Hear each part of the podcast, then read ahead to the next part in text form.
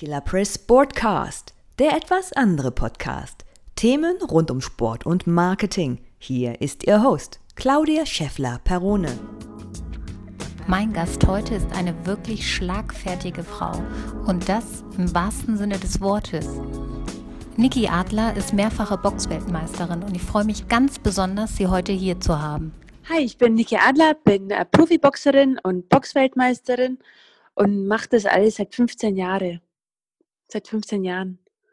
Und mache es immer noch. Ähm, ich lebe immer noch meinen Traum und ich bin jeden Tag glücklich drüber. Sag mal, du bist ja Profiboxerin und jetzt hast du natürlich so ein bisschen ähm, runtergestapelt. Äh, sag doch mal, du hast doch einige Preise gewonnen. Erzähl doch mal. Genau, also ich war sechsfache Boxweltmeisterin.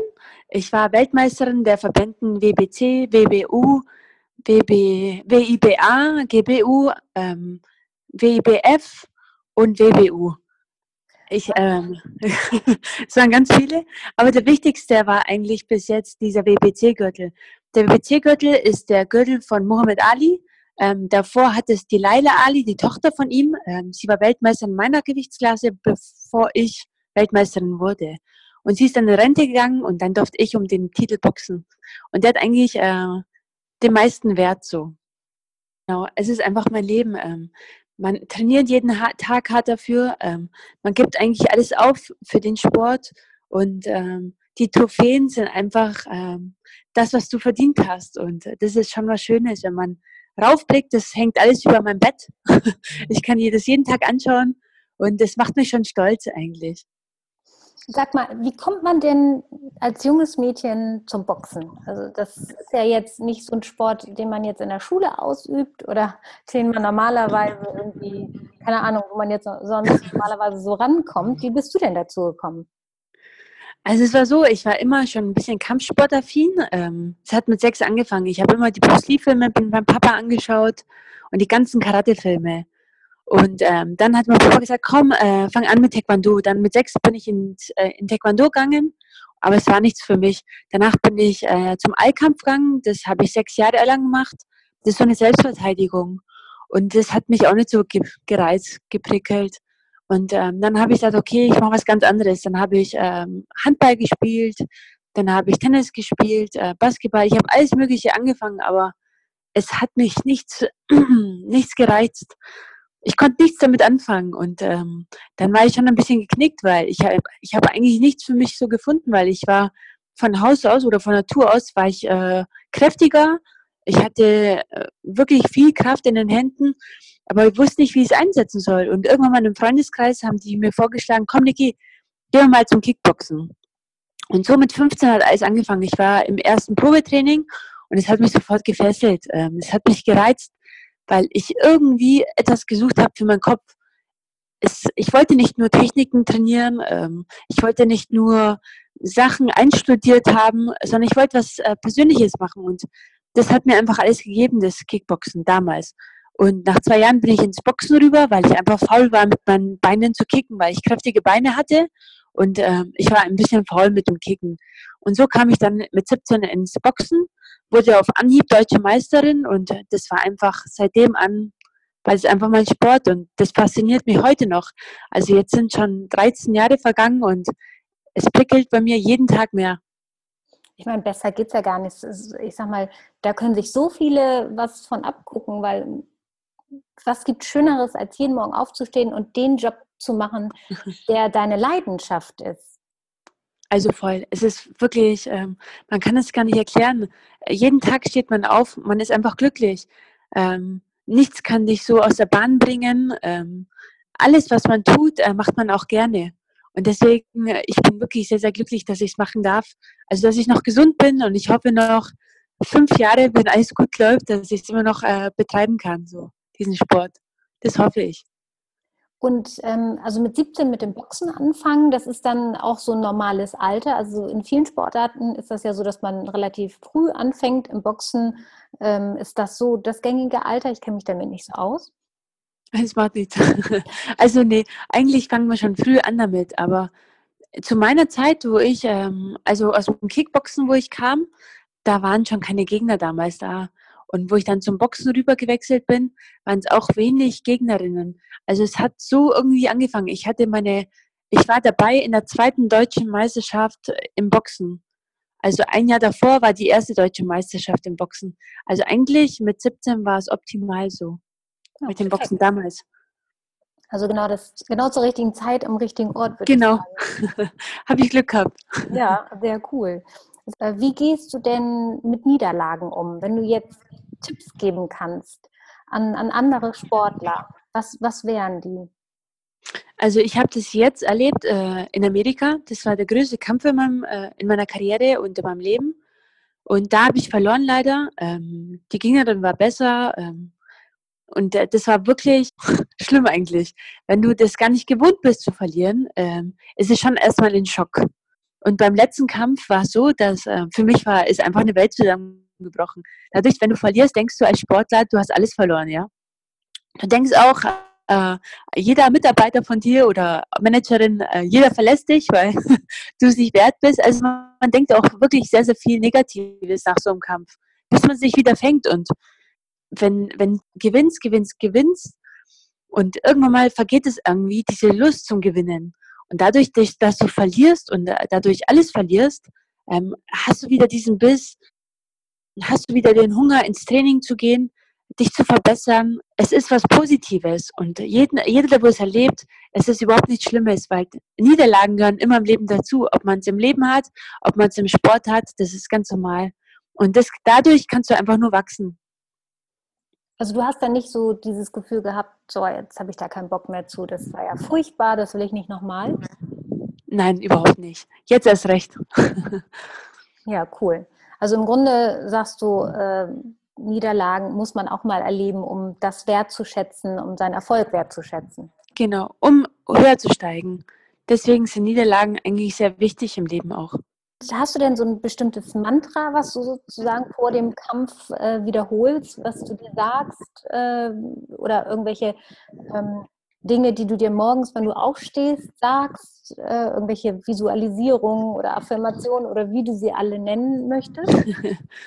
Also ich habe da ganz viele. Ich ähm, stehe zum Beispiel an dem Kampftag immer mit dem rechten Fuß auf. Ich mache alles erst mit rechts. Ich ziehe die Boxhandschuhe an, erst mit dem, äh, mit dem rechten Handschuh, ähm, dann alles danach. Also alles, was ich mache, mache ich mit rechts. Beginnt mit rechts. Und was ich auch mache an dem Tag, ähm, an dem Kampftag ist, ich gehe zur Kirche und bete auch eigentlich sehr viel. Es gibt mir ein bisschen die Kraft. So, also es, es ist auch so, dass man an dem, also bei uns Boxern oder ob es jetzt Mann oder Frau ist, es ist immer so, dass man an einem Kampftag sich nicht rasiert.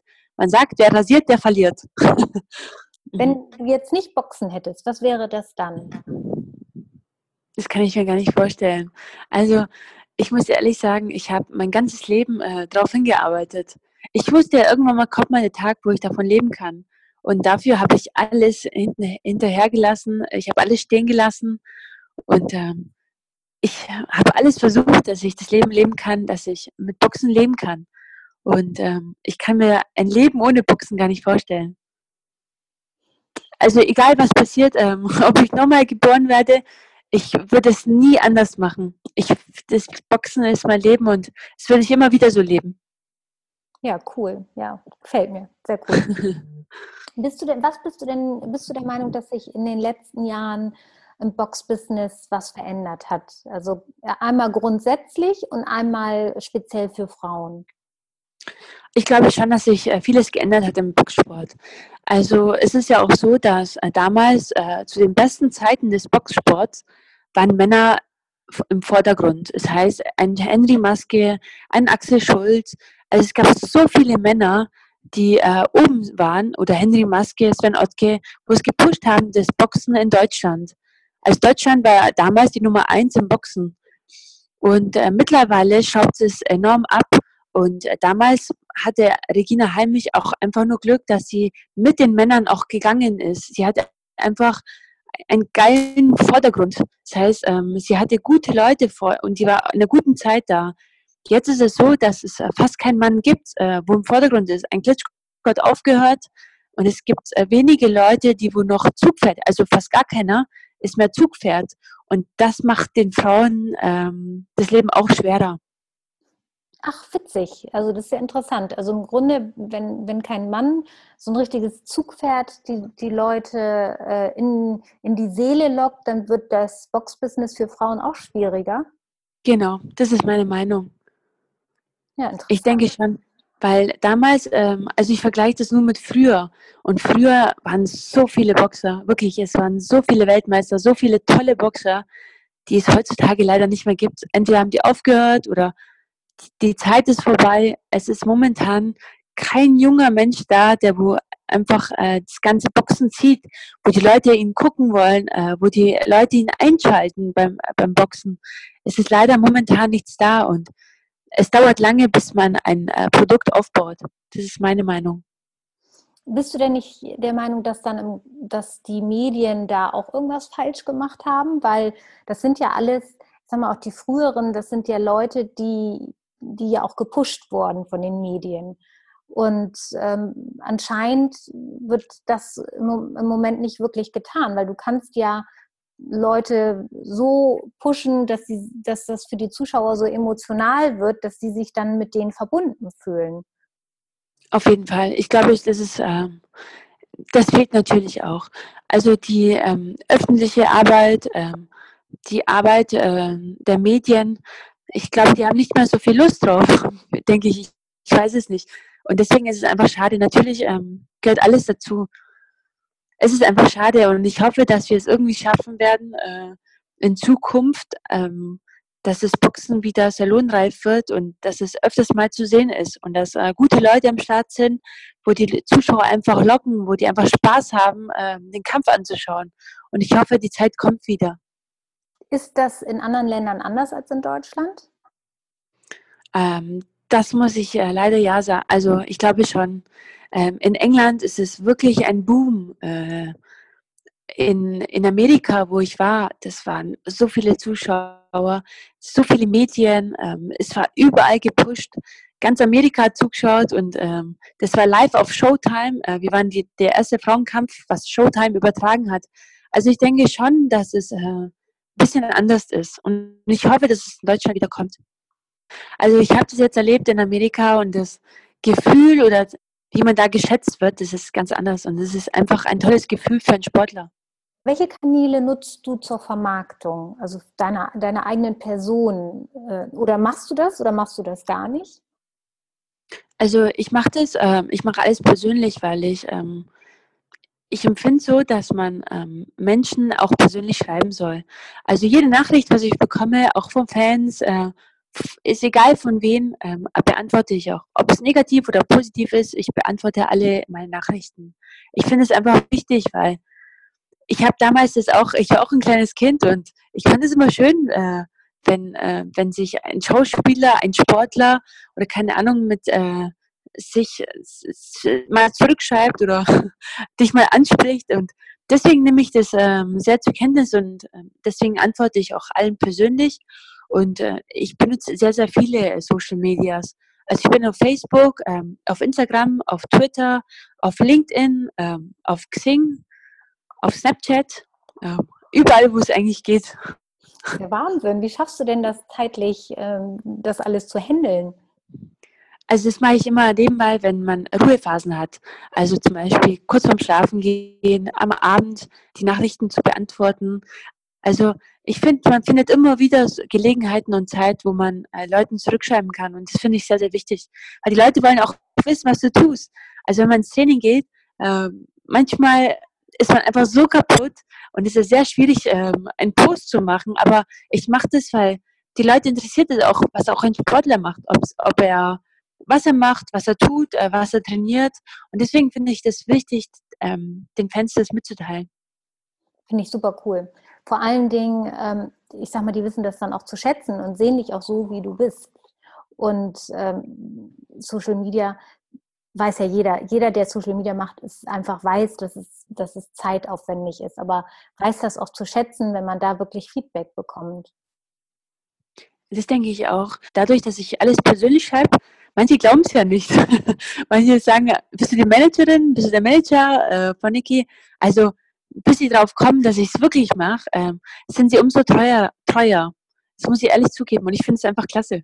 Man kriegt ein tolles Feedback zurück. Ja, es ist schon was Positives.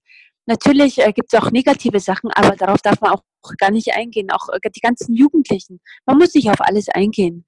Also es gibt äh, viele Spinner drin, wo man einfach äh, die Nachrichten löschen muss, auch für junge Leute. Man muss ein bisschen aufpassen, aber ansonsten ist es eine tolle Erfindung, denke ich. Und nimmst du dir das nicht zu Herzen, wenn dir da irgendjemand irgendwas Blödes schreibt oder so, dass du, was weiß ich, hättest mehr geben können oder enttäuscht oder was auch immer? ähm, also ich lese ähm, alle Nachrichten und ähm, manchmal gibt es wirklich Spinner. Aber ähm, ich nehme das gar nicht so zu Herzen, weil keiner kennt deinen Weg, ähm, keiner weiß, äh, was da war in der Vorbereitung, keiner weiß die Gründe, ähm, keiner hat hinter, Hinterwissen. Ähm, dass das, deswegen ist es alles oberflächlich und darauf darf man einfach nicht hingehen. Es gibt äh, im engsten Kreis äh, Menschen, die dir die Wahrheit sagen und das nehme ich sehr, sehr gerne zu Herzen alles, was ich lese, überlege ich mir, äh, ob das wirklich so ist oder nicht. Und wenn es nicht so ist, dann tue ich sofort aus meinem Kopf löschen. Das Wichtigste sind, ja, das Wichtigste sind nur Freunde, Familie, die wo dir immer schon zur Seite standen und ähm, die sagen dir es auch ehrlich. Und das nehme ich wirklich zu Herzen, aber alles andere, das ist mal da rein, da raus. Ja, da gebe ich keinen Acht drauf. Sehr cool. Wie bist du denn mit Ruhm umgegangen oder wie gehst du mit Ruhm um? Hat, meinst du, ähm, das hat dich irgendwie ver verändert, der Erfolg?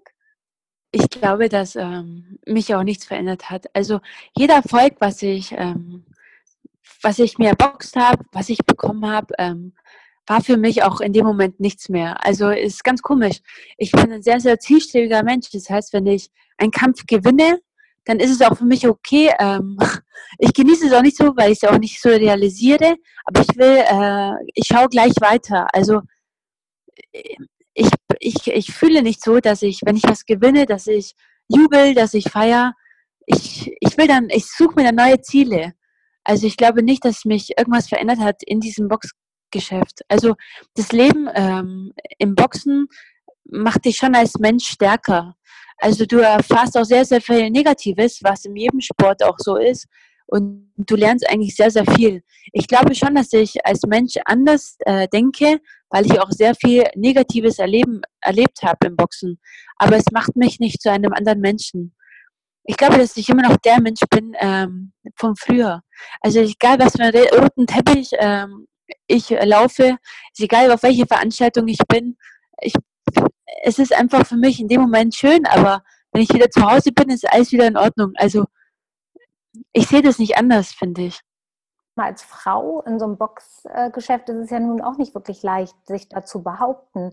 Musstest du da auf viele Hürden stoßen oder ist, ist das in diesem Boxgewerbe, sage ich mal, ein bisschen anders? Egal wo ich war, als Boxerin hat man von den Boxern oder von den äh, Boxerinnen immer Anerkennung bekommen. Also es war immer, ähm, es war immer die Anerkennung da. Ähm, es war immer freundlich.